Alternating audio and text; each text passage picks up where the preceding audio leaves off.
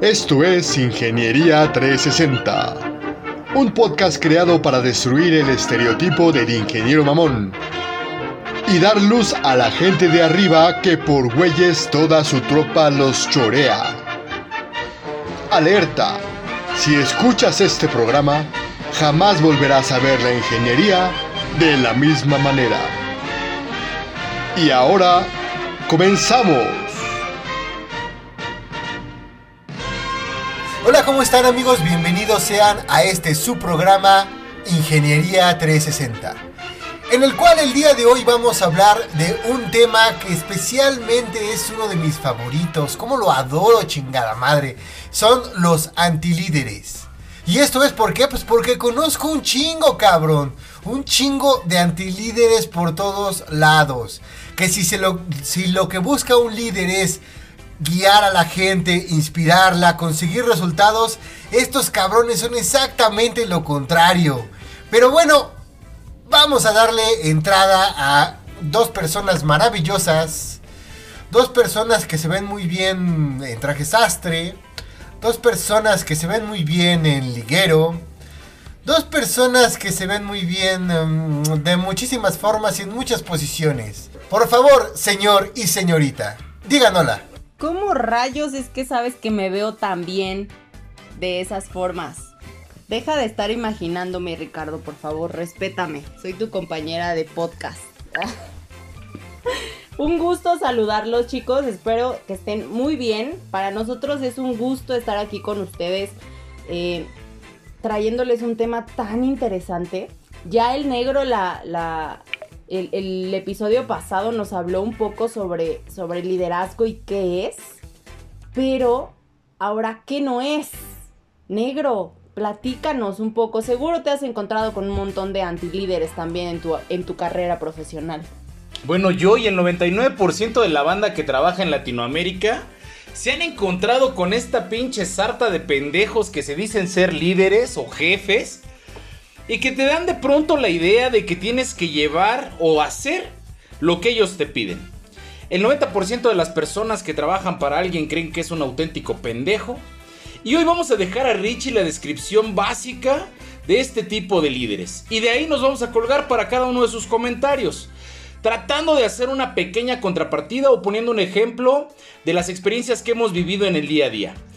Y hoy le voy a permitir a Richie hablar de dos personajes específicos, su pendejo favorito número uno y su pendejo favorito número dos. Aquellos que nos siguen desde la temporada 1 y que vieron nuestros primeros capítulos se van a sentir muy identificados porque yo fui el primero en censurar a mi buen amigo Richie al hablar de estos pinches genes que no sirven para más que ni madres.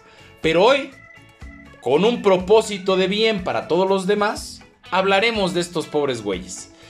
Mi Richie, Eres libre, mi carnal. Hoy puedes sacarlo de tu ronco pecho. Adelante. Pues empecemos con mi pendejo favorito número uno. Esta persona fue dejada en el poder porque era... Bueno, no se sabe exactamente si era el chilaquil. Es decir, les estaba removiendo los frijoles o... También dicho, le estaba dando por el culo al dueño. O, o se dejaba dar por ahí. El punto es que este güey no eh, tenía una profesión, era bastante pendejo y era bastante tóxico, pero tenía el poder absoluto en la empresa. Este güey es el claro ejemplo de que es un antilíder. ¿Por qué razón? Punto número uno, ese güey nunca tenía culpa de nada. Siempre trataba de decirle echarle, eh, tratar de, de miscuir a alguien con la culpa. Él no podía tenerla cuando sí había cometido errores garrafales, errores completamente suyos. Por ejemplo, hubo una cierta ocasión en la cual un cliente nuevo había llevado sus herramientales para hacer una producción. La verdad le urgía demasiado al cliente. Y a este güey, ¿saben qué? Se le olvidó dejar gente para el tercer turno cuando la gente, el, de hecho, la, una, la dueña, la, hermana del, dueño principal, vamos a decirlo, había comprometido las piezas para el día siguiente y en la cual todos habían dicho, sí, claro, no te preocupes, tu cliente muy chingón, mañana tienes tus piezas. Y a este pendejo se le olvidó avisarle a la gente, güey. A la mañana siguiente, resulta que llegan este, el cliente bien confiado, ¿sabes qué? Pues venimos por nuestras piezas, ya nos vamos a la chingada. Y ustedes continúen trabajando. A lo cual, ¿qué pasó? Pues, ay, es que no hubo, este, no hubo producción. El cliente ya encabronado, enojado porque no tenía las piezas que le urgían, le preguntó por qué y este güey empezó a decir, es que los operadores se equivocaron y el troquel perdió el paso. Esto es un pretexto muy pendejo para alguien que sabe, que eh, sabe de troqueles, güey.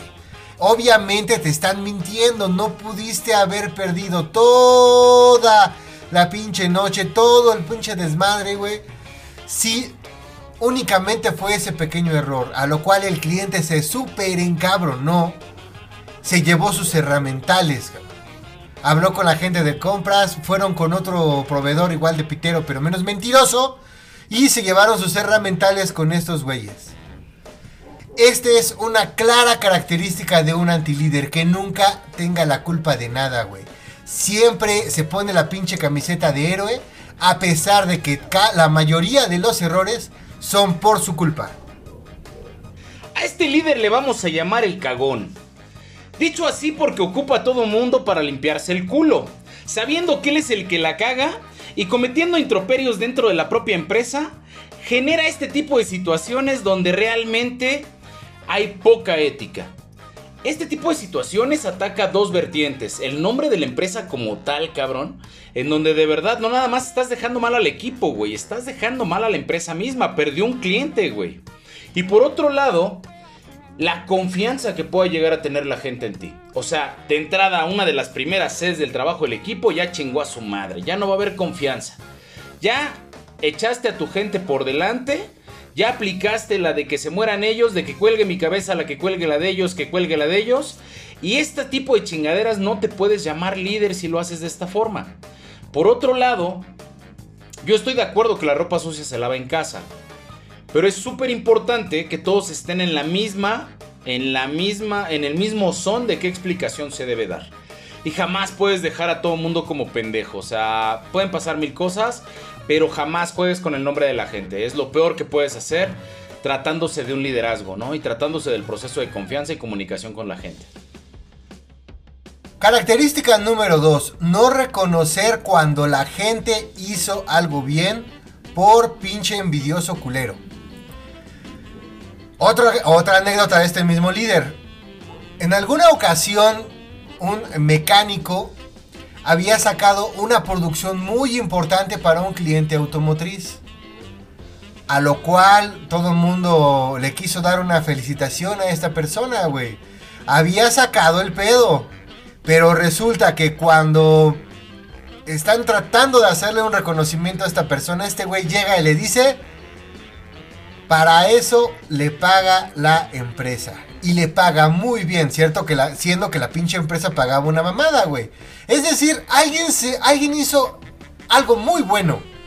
Libró a la empresa de un problema y este güey se atreve a decir esto. Y eso lo puedo...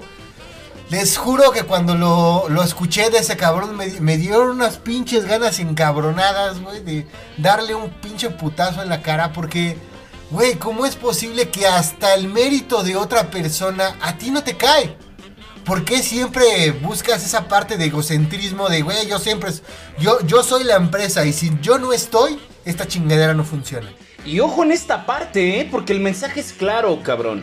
El despreciar a la gente, dicho de otra forma, el desvalorarla, es una de las técnicas muy usadas por muchas empresas para mantenerte dentro de este centro y que lo utilizan precisamente para quitarte la confianza de que te puedas mover a otros lugares o de que tengas la confianza suficiente incluso para crecer en caso de estos, de estos líderes que tienen miedo de que cualquier güey les pase por encima. Es bien importante, cabrón, que tengas claro que este cabrón no es un líder, güey. Que lo único que puede hacer, güey, es demeritar a la gente, güey, robarse el triunfo, eh, echarle la culpa a los demás, güey. Esta parte tiene que ser una característica que tú puedas ver como trabajador y que obviamente puedas tomar decisiones a partir de ello. Neta, hay mucha bandita y tristemente me ha tocado conocerla que tiene muchas, muchas habilidades, que tiene muchas cosas buenas y que le, le hacen perder la confianza. Que realmente vive pensando que es pendeja. ¿No? Y que cuando realmente se da cuenta de lo que sabe y se va a otra empresa y lo valoran, dice, ah, cabrón, no mames, ¿por qué aguanté tanto, güey? Si es que se mueve, ¿eh? Porque insisto, o sea, este proceso de, de desvalorización sí lleva a una situación mental y un ambiente general muy culero.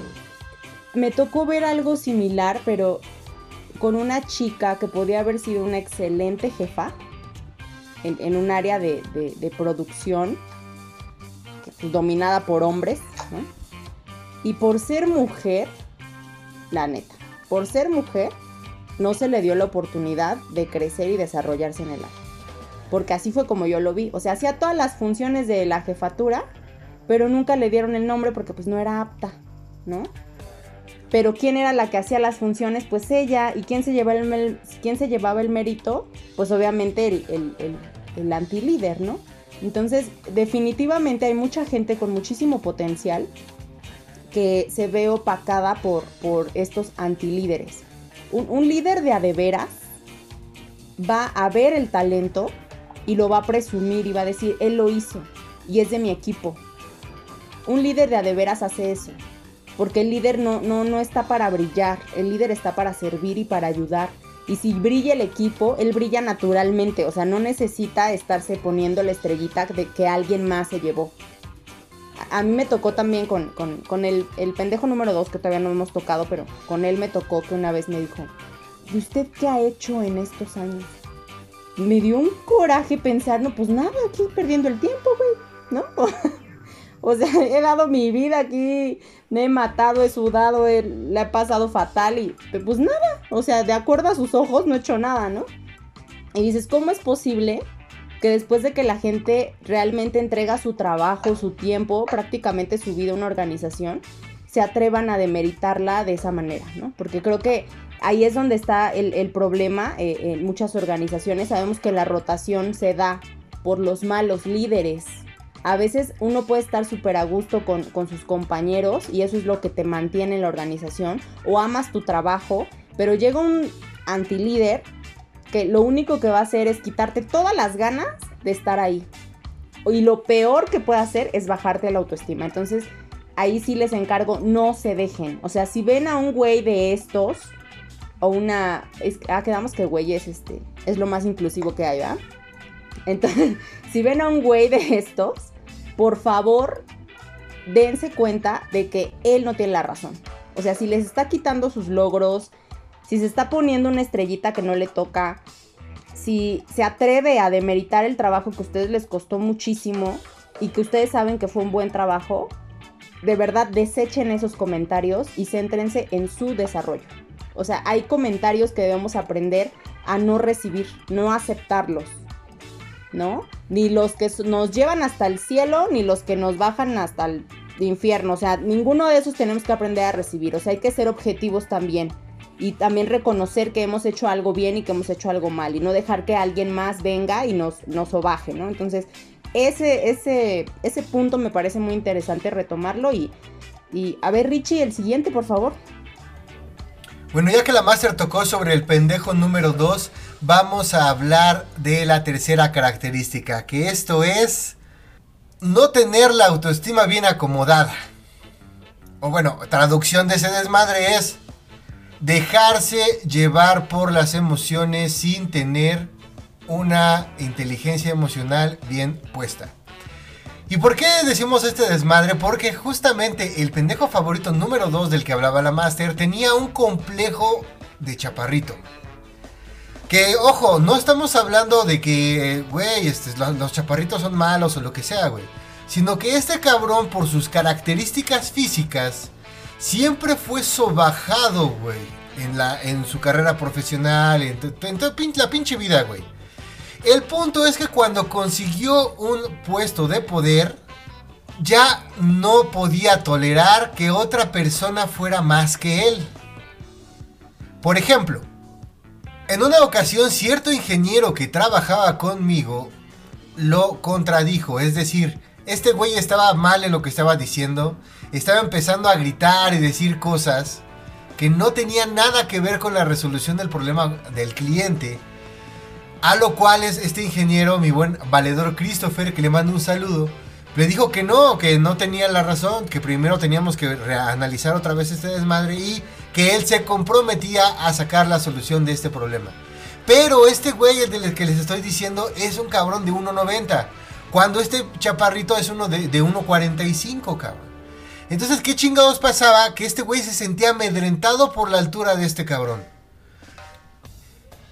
Esa fue la razón por la cual habló con quien tuvo que hablar para al día siguiente correrlo, güey. Únicamente por, la, por sentirse desobajado de esta manera, fue que ese güey corrió un buen elemento de la empresa, güey. A un, elemento que de hecho ya tenía varios años en la empresa y que de una u otra forma había sacado los resultados durante todo ese tiempo.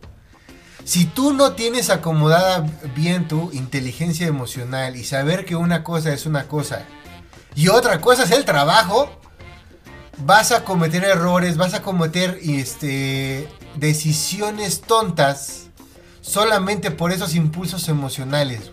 Tienes que tener la cabeza fría al tomar cualquier tipo de decisión porque lo que tú tienes que obtener es un resultado. Y fíjate cómo da el traste este tipo de situaciones de confianza o autoconfianza. O sea, si no tienes confianza, bien dicen por ahí que no puedes dar lo que no tienes, cabrón. Si no tienes confianza en ti mismo, difícilmente le vas a dar confianza a la gente que está contigo, güey. Ahora, parte de este pinche riesgo, güey, es que no aprendes a aprovechar la diversidad. Lo que estás viendo cada vez, güey, es un pinche potencial sucesor en lugar de ser un líder, güey, eres un puto jefe con miedo. Eso, cabrón, es lo más peligroso que va a existir en cualquier organización. Porque se va a rodear de pendejos, güey. Porque se va a rodear de gente a la que pueda manipular y a la que pueda controlar, güey.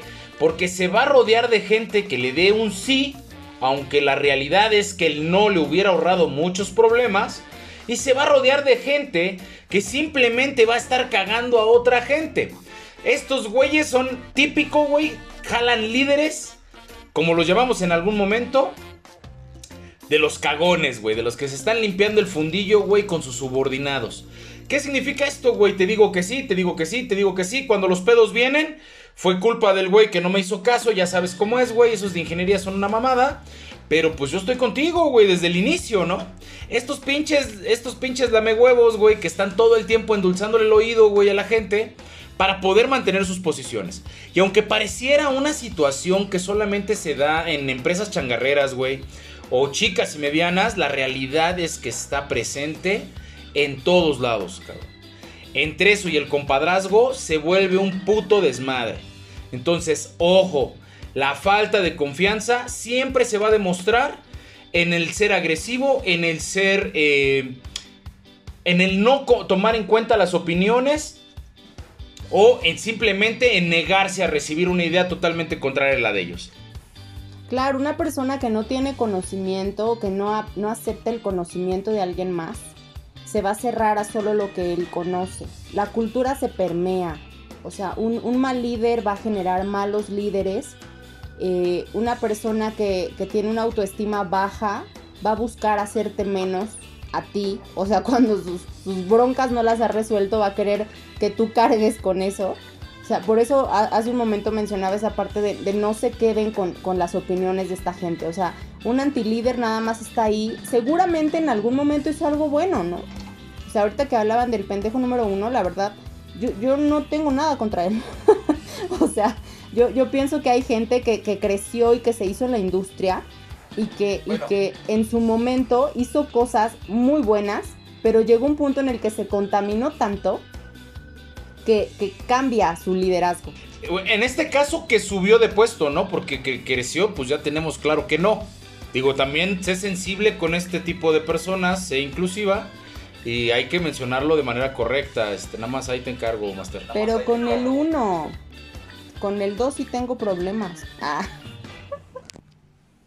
No, no, no. Bueno, el caso es que la gente, o sea, todos entramos en algún momento a la organización con un montón de ilusión. Ya lo hablamos en, capítulos anteriores, lo que hace un, recién egresado, una persona que va a buscar un trabajo. Entras con la ilusión de crear, de hacer, de, de hacer cosas padres en la industria, de desarrollarte, de tener una carrera padrísima, etc. Las circunstancias de la vida te van a poner opciones. Seguirte preparando con todo y el trabajo, o crecer sin tener ni una pizca de conocimiento. Y cuando llegas a un punto en el que creciste mucho, pero no te preparaste más y te encuentras con gente mucho más preparada que tú, también va a llegar esta parte de la baja eh, autoestima o, el miedo a que te quiten el puesto. Y, y creo que ahí es en donde tienes que ser bien inteligente y saber que la gente no viene a quitarte el puesto. O sea, puedes hacer una muy buena mancuerna, puedes seguir siendo un líder porque tú creaste una trayectoria. O sea, no es como que mañana te van a, te van a votar así. O sea, tú creaste una trayectoria. Haz un equipo fuerte. Rodéate de gente que vale la pena. De gente que sabe más que tú. Para que te enseñen. Para que exploten lo que saben hacer. Y para que tú con tu experiencia los puedas ir dirigiendo. O sea, de verdad. Y esto va para estos antilíderes. Que, se meten en este tema de, de, de ser tan cerrados que no escuchan nuevas ideas, que no piensan nuevos proyectos, que se quieren quedar como lo, que hicieron bien hace 20 años, ¿no? O sea, es tiempo también de que cambies, de que mejores, de que, de que no te quedes estancado, porque tú la trayectoria ya la traes. O sea, dale chance a los nuevos de crear cosas nuevas y que te permitan a ti seguir siendo un excelente líder. Característica número 4, ya siguiendo con este pendejo número 2. ¿Cuál es la característica número 4? mentir como pinche desesperado para tratar de sentirte importante o para siempre tener la razón. Resulta que este güey, este, este señor cortito, siempre estaba mintiendo sobre las cosas, güey. No sabía realmente, hizo 9001, güey. Sin embargo, decía que tenían que hacerse ciertos procedimientos, ciertas pinches cosas, que cuando decían esa, clase de mamadas, el de calidad y yo nos quedábamos viendo así, ¿de qué está hablando este cabrón? Siempre tiene, eh, tenía esa pinche necesidad de tener la última palabra. Y mentía como de pinche desesperado para ser esa última persona. O sea, se inventaba cualquier pinche cosa, güey a, lo cual el, pinche principal problema es que si te agarrabas a una persona que tampoco supieras, pensaba que ese güey tenía la razón. Porque bueno, si, a ti te dicen una mentira y sabes que es mentira, pero el, jefe no le puede decir que está ahí un chaqueto, pues güey, hasta le dice, sí, le das el avionazo, ¿no? ¿Eso qué significa? Pues simplemente le dice, sí, no hay problema, al rato lo arreglamos, bla, bla, bla y olvidas lo que ese pendejo te dijo y lo haces las cosas como, como deberían de hacerse. El problema es que si tú le dices eso, si mientes por tratar de imponerte a, este, a alguien, le dices una mentira y no sabe que es mentira, va a tomarlo como verdad y va a hacer la pendejada mucho más grande. Va a cometer muchos más errores. Si algo no sabes, por favor, güey, dilo claramente, güey, ponte a investigar, sigue aprendiendo, güey. El, desarrollo profesional es aprendizaje continuo. Y voy a poner como ejemplo una anécdota que le pasó a la Master. Cuando este cabrón le dijo que habían, habían capacitado a un chingo de gente justamente antes de que ella entrara. Pero, a ver, cuéntanos, Master, ¿cómo, cómo fue esta anécdota? Por favor, cuéntala. Ah, sí, ese, ese tipo de cosas son muy tristes, chicos, porque, pues les digo, no uno entra con la ilusión de hacer cosas buenas. Y resulta que pues todo el personal estaba perfectamente capacitado según lo que me dijeron a mí, ¿no? Gente que había ido hasta otras empresas a conocer procesos y ya, ya estaba todo, esto, esta gente estaba lista, preparada y todo perfecto. Entonces pues una confía porque pues, un alto mando te dice que, que que pues la gente ya está capacitada, o sea, solamente tienes que buscar la evidencia. Y pues yo buscando evidencia de capacitación de la gente y no había absolutamente nada. Y entonces para la siguiente auditoría, pues obviamente no teníamos evidencia de que ese personal estaba capacitado. Y eso nos trae, pues, no conformidades, ¿no? Entonces, ¿qué necesidad? ¿Qué necesidad de mentir y de decir que la gente está perfecta y que conoce todo y no sé qué? Sea, mejor di, ¿sabes qué? Tienes que buscar la forma de que generemos evidencia de que esta gente esté capacitada, de que, que te platiquen cómo les fue, hazles un examen, no sé, algo, algo muchísimo más, más realista que, que engañar a tu propio personal y que eso te va a llevar a ti como, como subordinado, ¿verdad? Pues a tener errores o fallas cuando pudieron haberte dicho la verdad desde el inicio, ¿no? Y, no nomás me pasó ahí, ¿eh? me pasó varias veces que, que, que con, con mucha de verdad que se creen sus mentiras, o sea, y te dicen cosas que dices, güey, ¿de dónde? Yo ya busqué por todos lados, no hay evidencia absolutamente en ningún lado de que esas cosas se impartieron, o sea, jamás, ¿no? Pero se lo creen, se lo creen, y yo no entiendo esa necesidad de mentir cuando podrías hacer un buen trabajo, aunque sea desde cero, pero algo que realmente demuestre que la gente pues, está capacitada, ¿no? Bueno, hablando de mi, de mi caso particular. Característica número 5. Ser demasiado apático. O si traducimos esto es que te valga verga todo, que te valga verga tu empresa por completo. Y para esto vamos a poner el ejemplo del dueño de, de- del dueño de la empresa donde trabajan estos dos este, pendejos favoritos, güey.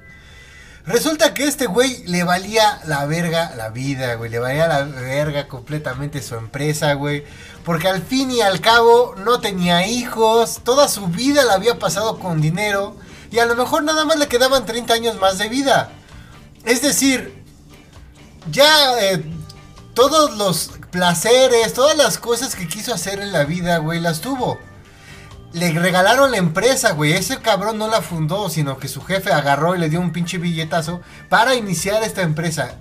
Y pues simplemente a este güey no le importaba. Entonces podía llegar cualquier cosa a ser un cagadero. Le vendían proyectos estúpidos.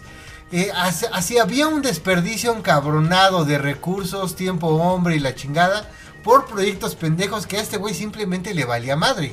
En alguna ocasión la Master destruyó a este señor diciendo que no eh, eh, contrataba gente sin experiencia en el ramo porque lo que querían hacer era desarrollarlos pero implícitamente no querían perder el control. Esto es un ejemplo claro de mediocridad de conformismo Imagínense, ¿ustedes creen que Elon Musk iba a desarrollar gente desde, desde cero, güey?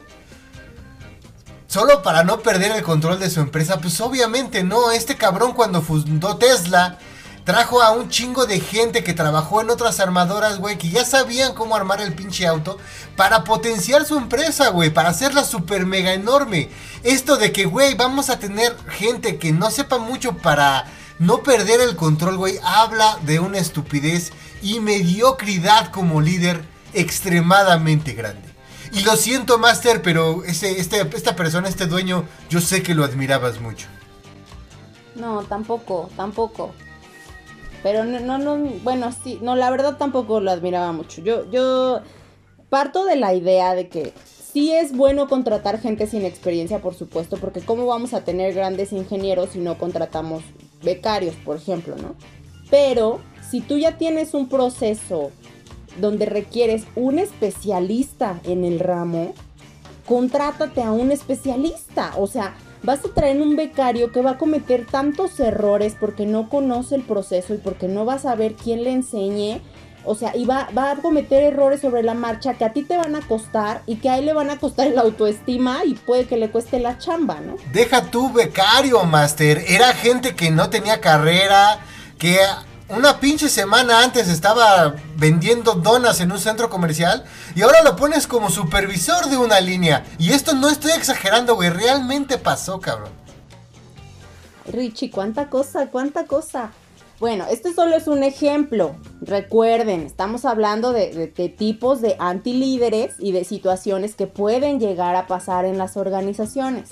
Si a alguno le queda el saco porque en su empresa también está viendo este tipo de situaciones, compártanlos en los comentarios, cómo les fue, qué han vivido. Estoy segura que se repite esta historia en muchísimos lados. Pero sí, efectivamente pasa.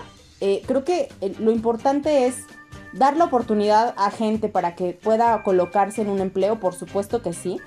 pero también ser inteligente y saber que requieres gente especializada para ciertos puestos y que podrías ahorrarte más dinero contratando gente que va a hacer las cosas bien a la primera que eh, moldeando a algunas personas que a veces ni siquiera van a alcanzar un nivel de expertise y se la van a pasar retrabajo tras retrabajo que te va a salir mucho más caro que si hubieras contratado a alguien que realmente eh, podía darte el resultado que esperabas. Y yo solo para no dejar eh, este punto fuera, porque la verdad es que es una situación que también está muy cabrona hoy día en las corporaciones. Estos cabrones que solamente contratan personas para acosarlas, llámese hombre o mujer, ya es una situación pareja. Este cabrón es el que menos se puede llamar líder. Aquel güey que por la posición está buscando tener una relación o está buscando tener un beneficio más allá de lo que corresponde.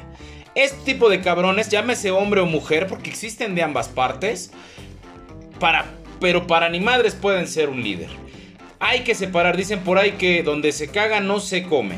Entonces nada más hay que separar, cabrones. La chamba es la chamba. Yo fui su amigo el negro y sin más me despido, les mando un abrazo de tamal. Sin ningún, sin ninguna pretensión sexual con ustedes. Hasta la próxima. Yo fui su valedor y camarada del Richie. Espero les haya gustado el tema. Y si no, mándenos un mensaje para ver qué chingados opinan. Hasta la próxima. Yo fui su amiga la Master. Eh, escríbanos, síganos en nuestras redes sociales. Ya nos vieron en TikTok, ya vieron nuestros nuevos videos. Estamos promocionando otros webinars. Vamos a empezar a trabajar con, con más proyectos, más temas que les gusten. Coméntenos qué les está pareciendo nuestra nueva imagen y nuestras nuevas redes sociales y queremos escucharlos, queremos saber cómo les va en la empresa, cómo son sus antilíderes favoritos y eh, pues nada, nos vemos en el siguiente episodio.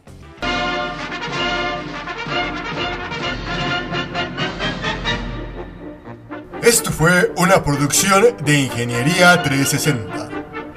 Le recordamos que la piel es de quien la eriza y la longaniza de quien la pone maciza. Hasta pronto.